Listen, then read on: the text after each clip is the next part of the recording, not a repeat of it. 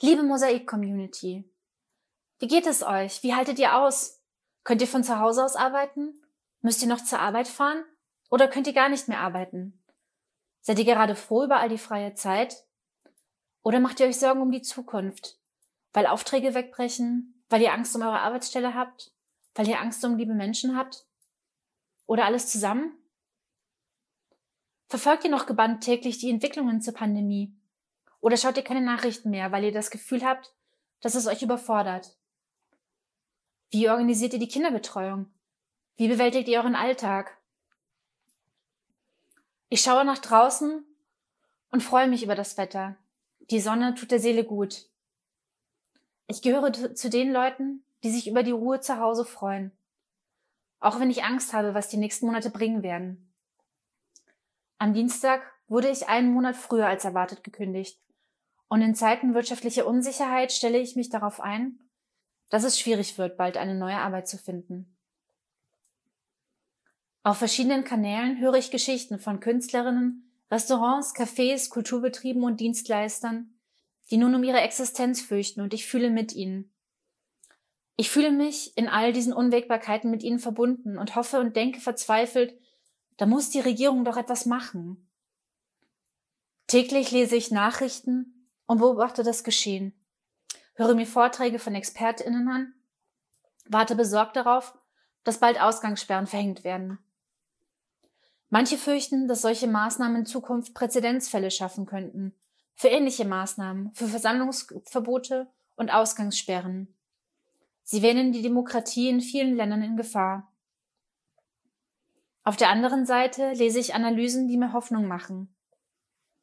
Produktionsstopps haben zu weniger Emissionen, zu saubererem Wasser und reinerer Luft geführt. Manche Leute hoffen, dass die wirtschaftlichen Einschränkungen, die der Virus uns auferlegt hat, auch Grundlagen sein können für Maßnahmen, die die Auswirkungen des Klimawandels eindämmen. Dass die Pandemie den Kapitalismus als Theorie ad absurdum führt und Denkanstöße für neue Wirtschaftsordnungen gibt. Für Wirtschaftsordnungen, die menschenfreundlicher und nachhaltiger sind. Und so vermischen sich Hoffen und Bangen. Die Pandemie krempelt unser aller Leben um. Sie stellt uns vor völlig neue Gegebenheiten, zu denen wir uns verhalten müssen. In den letzten Tagen habe ich mal wieder einen Blick in die Briefe von Dietrich Bonhoeffer aus seiner Gefangenschaft geworfen. Auch er setzt sich damit auseinander, wie man damit umgeht, wenn man plötzlich vor unveränderlichen Tatsachen steht. In einem Brief an einen engen Freund schreibt er, Auch du musst wenigstens einen Weihnachtsbrief bekommen. Ich glaube nicht mehr an eine Freilassung. Nach meiner Auffassung wäre ich beim Termin am 17.12. freigekommen. Aber die Juristen wollten den sicheren Weg gehen. Und nun werde ich voraussichtlich noch Wochen, wenn nicht Monate hier sitzen. Die letzten Wochen waren psychisch eine schwerere Belastung als alles vorige.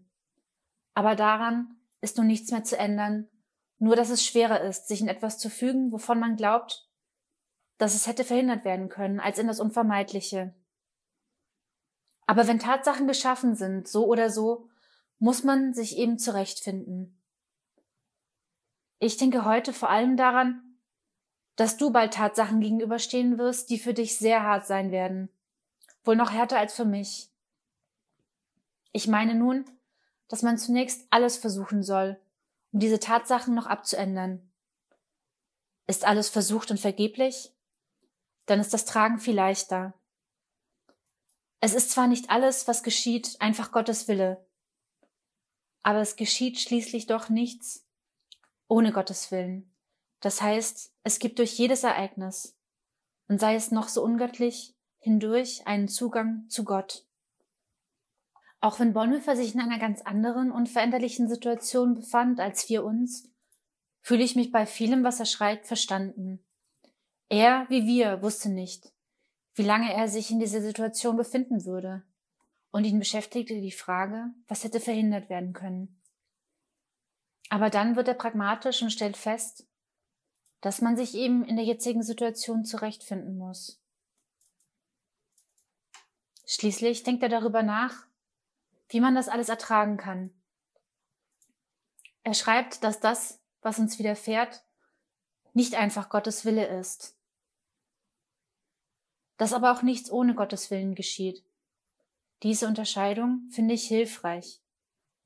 Ich kann nicht glauben, dass all das Leid, all die Schmerzen und die Einsamkeit, die durch die Pandemie verursacht werden, Gottes Wille sind.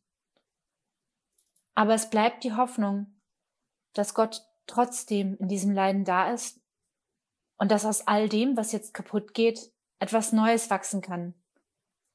Dass diese Pandemie nicht nur ein Riesenunglück ist, sondern auch Chancen birgt. Dass wir vertrauen dürfen, dass Gott da ist. Ich möchte zum Abschluss ein Gebet vorlesen, das jemand anderes mit Blick auf unsere Gegenwart formuliert hat.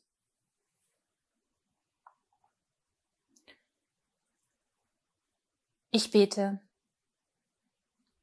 Jesus, meine Freude. Wir singen es, allein und mit schwacher Stimme, und sind nicht allein. Wir singen es, getrennt von unseren Freundinnen und Freunden, und sind nicht allein. Erbarme dich. Jesus, meine Freude.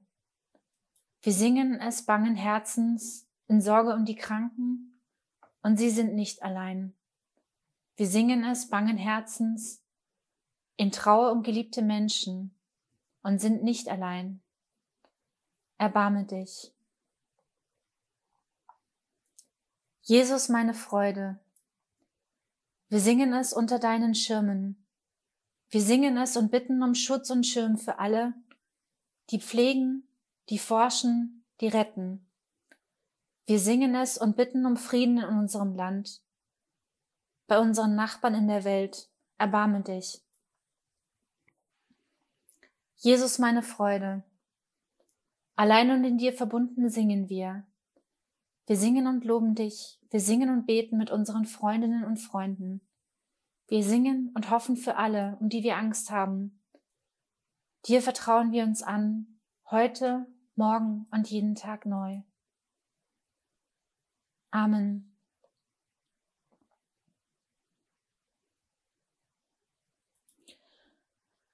Und damit wir nicht allein bleiben, möchte ich etwas vorschlagen.